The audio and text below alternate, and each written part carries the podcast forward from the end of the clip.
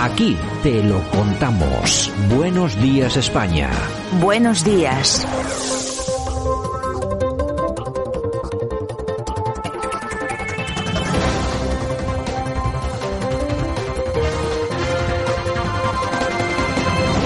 Bueno, pues ya estamos en nuestra portada. Hoy es 29 de marzo 2022. Vamos a analizar lo más importante, lo más interesante que hemos encontrado durante las últimas 24 horas. Lo vamos a hacer como siempre de manos del profesor Sergio Fernández Riquelme. Don Sergio, ¿qué tal? Buenos días. Muy buenos días, Santiago. Bueno, un placer tenerte de nuevo hoy aquí, desde Murcia. Vamos a ver cómo está el tema de las noticias y qué es lo que nos trae la actualidad. Bueno, que nos trae un poco de todo, como ya va siendo norma y costumbre. Pero bueno, en todo caso, eh, uno de los temas eh, principales y que más preocupan a los ciudadanos es esa famosa bajada de impuestos. Eh, Sánchez parece que nos ha engañado a todos y se niega a bajarlos, y sobre todo a la gasolina, como se comprometió en La Palma. Una sola piedra puede desmoronar un edificio y posiblemente esta pequeña piedra de los impuestos pueda desmoronar todo el proyecto, bienvenido sea, de ayuda a las personas que peor lo están pasando ante la subida de precios, especialmente de la energía, porque prometió, como tú has señalado, que se iban a bajar los impuestos. Y además es la única medida sostenible en el tiempo, porque la letra pequeña de este proyecto de ayudas que ha prometido Pedro Sánchez contiene que tiene una fecha de caducidad. Son un par de meses y una vez que acaben esos meses vamos a tener el problema de que la energía y los precios van a estar por las nubes. Él prometió en La Palma que iba a bajar los impuestos, lo que significa hacer más pequeño al Estado y eliminar todos los gastos superfluos y por ahora parece qué promesa incumplida. Bueno, y quienes la van a sufrir básicamente son los ciudadanos de a pie. Que nadie piense que todo ese tipo de cuestiones beneficia a las grandes fortunas, porque los que más impuestos pagan somos los ciudadanitos de a pie, pues si no son directos, son de forma indirecta. Y bueno, oye, polémica en las oposiciones a la policía local de Alicante. Hijos, mujeres, novias, sobrinos y yernos de agentes entre los mejores aspirantes. Bueno, esto lo comentamos, pero ya viene siendo normal, no es la primera vez que pasa, ¿eh?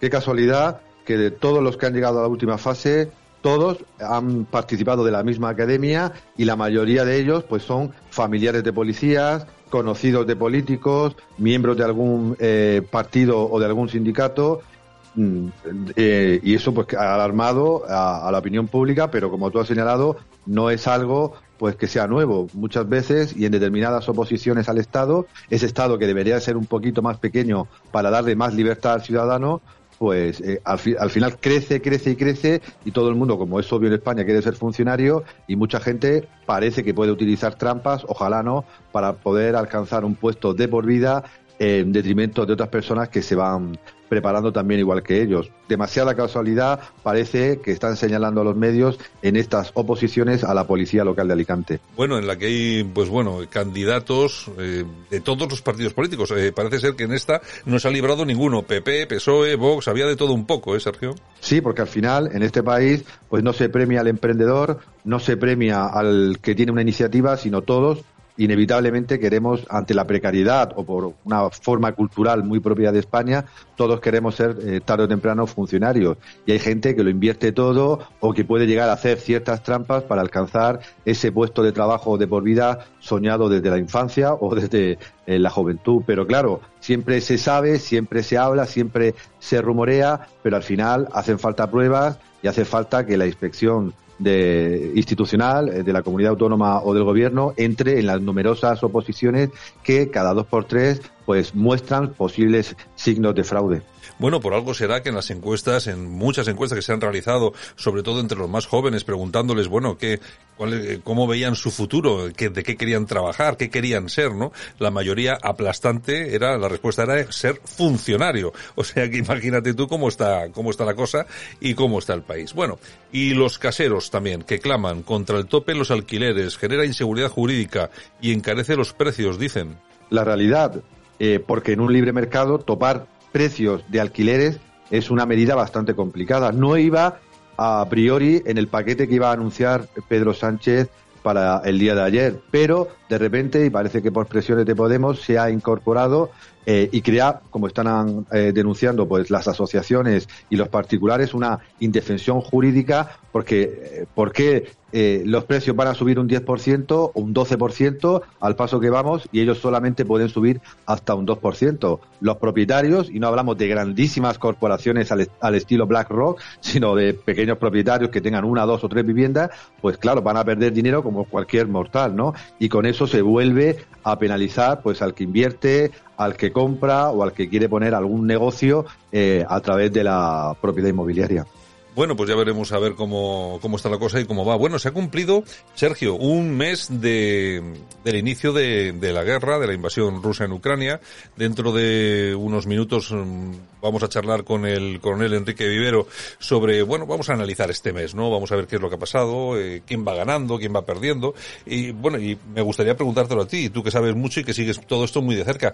¿Quién, quién va ganando la guerra? Para los medios occidentales, Ucrania eh, todos los días vemos cómo supuestamente los soldados ucranianos paran la ofensiva rusa, eh, destruyen tanques, defienden Kiev, pero como siempre digo, eh, y repito, creo que hasta la saciedad hay que ver los mapas y hay que ver las fuentes originales, las fuentes rusas, que por desgracia aquí pues no se pueden ver. Eh, todos nuestros oyentes saben que RT o Sputnik están censurados, pero si uno eh, con un traductor o algo por el estilo puede acceder a las fuentes rusas, se da cuenta que el plan original se está cumpliendo con mayor o con menor esfuerzo y Rusia hasta ahora va dominando pues un tercio de Ucrania, toda esa línea rusófona que va de de Gerson a, a Kharkov. Además, las famosas sanciones internacionales, pues por ahora no han tenido efecto, no han paralizado la guerra, por desgracia, y además tampoco han hecho tambalearse al gobierno de Rusia, porque además Rusia tiene unos, eh, una retaguardia que nadie, pues, eh,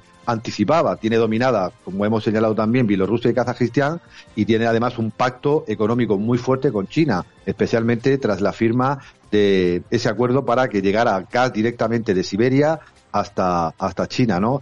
Eh, la información hay que buscarla, somos mayores de edad, somos libres y tenemos que intentar informarnos para ver que por desgracia esta guerra eh, la va ganando Rusia porque además la ha convertido, como he señalado en algún otro lugar, en una guerra étnica, eh, buscando el apoyo de la población rusófona y además intentando quedarse para siempre con esas regiones que considera históricamente suyas. Bueno, el presidente del gobierno Pedro Sánchez ya ha cifrado en 16.000 millones el coste del plan de respuesta al impacto de la guerra en Ucrania que va a aprobar hoy el Consejo de Ministros y que incluye el veto a los despidos y la bonificación con un mínimo de 20 céntimos el litro de combustible a todos los ciudadanos, no solamente a los eh, transportistas. Me llama mucho la atención esto que es un plan de respuesta al impacto de la guerra en Ucrania. Yo sigo eh, sigo pensando que ese impacto es eh, a todas luces ficticio porque nosotros realmente tanto de Rusia como de Ucrania dependemos muy poco, ¿no? Claro, en primer lugar, y como he dicho antes, bienvenido cualquier apoyo a esta población española que lo está pasando muy mal, ¿no? Y si son 20 céntimos, 5 céntimos, lo que sea, ¿no? Pero claro, hay que leer la letra pequeña y ver eh, que no se va a aprobar de inmediato, va a exigir contrapartidas fiscales muy fuertes que alguien tendrá eh, que pagar pero en público, eh, en la rueda de prensa de ayer, donde anunciaba todas estas medidas, las anunciaba, no las concretaba, siempre eh, lo que tú dices, la guerra de Ucrania, la guerra de Putin, un plan ante la guerra de Putin, unas medidas ante la guerra de Putin, una ayuda ante la guerra de Putin. En primer lugar, España no está en guerra contra Rusia, que nosotros sepamos, pero además es que toda esta tendencia alcista de precios, eh, de inflación desbocada, eh, no viene de la guerra de Ucrania. Llevamos muchos, muchos meses con estos precios que están ahogando a, las familias. Y la deuda pública que tiene España en torno al 120% del PIB, más un déficit público totalmente, pues también desbocado, no es culpa de Putin, es culpa de una serie de políticas que gastan, a veces necesariamente para proteger a más débil, pero en otras ocasiones, como siempre denunciamos en Radio Cadena Española, para hacer amigos y comprar voluntades. Bueno, y también se ha anunciado por parte del gobierno un aumento en el presupuesto de defensa ante la guerra de Putin. Y lo que yo digo, Sergio, vamos a ver, nosotros qué problema tenemos con Putin o con Ucrania. En todo caso, habría que aumentar ese presupuesto en defensa porque tenemos un problema muy real con Marruecos. Lo dijo el otro día Biden. hay que echar a Putin del gobierno. Es decir, al final parece que toda esta guerra que, eh, estamos viviendo en Ucrania, pues eh, tenía un, origen que parece que va a ser cierto. Y los pobres ucranianos son simplemente moneda de cambio entre, entre potencias. Y España, pues no sé qué hace, pues eh, sancionando a Rusia porque no sanciona a Siria, ni sanciona a Yemen, ni sanciona a Arabia Saudí, si a Rusia, cuando recordemos, la, eh, eh, Ucrania no es miembro de la OTAN ni miembro de la Unión Europea, y bienvenido sea el gasto militar. La realidad siempre se impone a la ficción, pero como tú siempre señalas, para defendernos de Putin o para defender la unidad nacional, para defender nuestras fronteras o para ayudar a nuestros compatriotas, no solo con la UME, también necesaria, sino para eh, controlar ciertas situaciones de inseguridad que vemos en las calles. Mucha, mucha, muchos de nuestros oyentes van a otros países y ven militares eh, patrullando las calles y muchos te dicen que se sienten incluso más seguros, ¿no? En una democracia, eh, los soldados, gracias a Dios, tienen unos límites y una serie de controles. Por tanto, bienvenido sea el gasto militar, pero habrá que saber para qué lo utilizamos. No sé, hombre, Vamos a ver, yo con esto no quiero hacer de menos a la policía ni a la Guardia Civil, válgame, válgame Dios, pero desde luego tú llegas a una estación y te encuentras con cuatro militares con sus eh, pedazos de, fusiles de asalto y tal y cual, y hombre, algo más de seguridad te dan, sin, lugar a dudas, Sergio. Yo en Hungría, la última vez antes de la pandemia, eh, cuando fui a un congreso, nada más bajar del, del avión y, cruzar el hall del, aeropuerto, me encontré con dos pedazos de militares con 12 metralletas y la verdad es que yo me sentí muy seguro y fui luego por la ciudad, una ciudad súper segura. Es decir, el ejército está para servir al ciudadano en una democracia, para protegerla de enemigos externos, pero también de enemigos internos. Bueno, y eso de internos queda claro, no hace falta especificar más. En fin, don Sergio, un abrazo. Mañana regresamos. Un abrazo.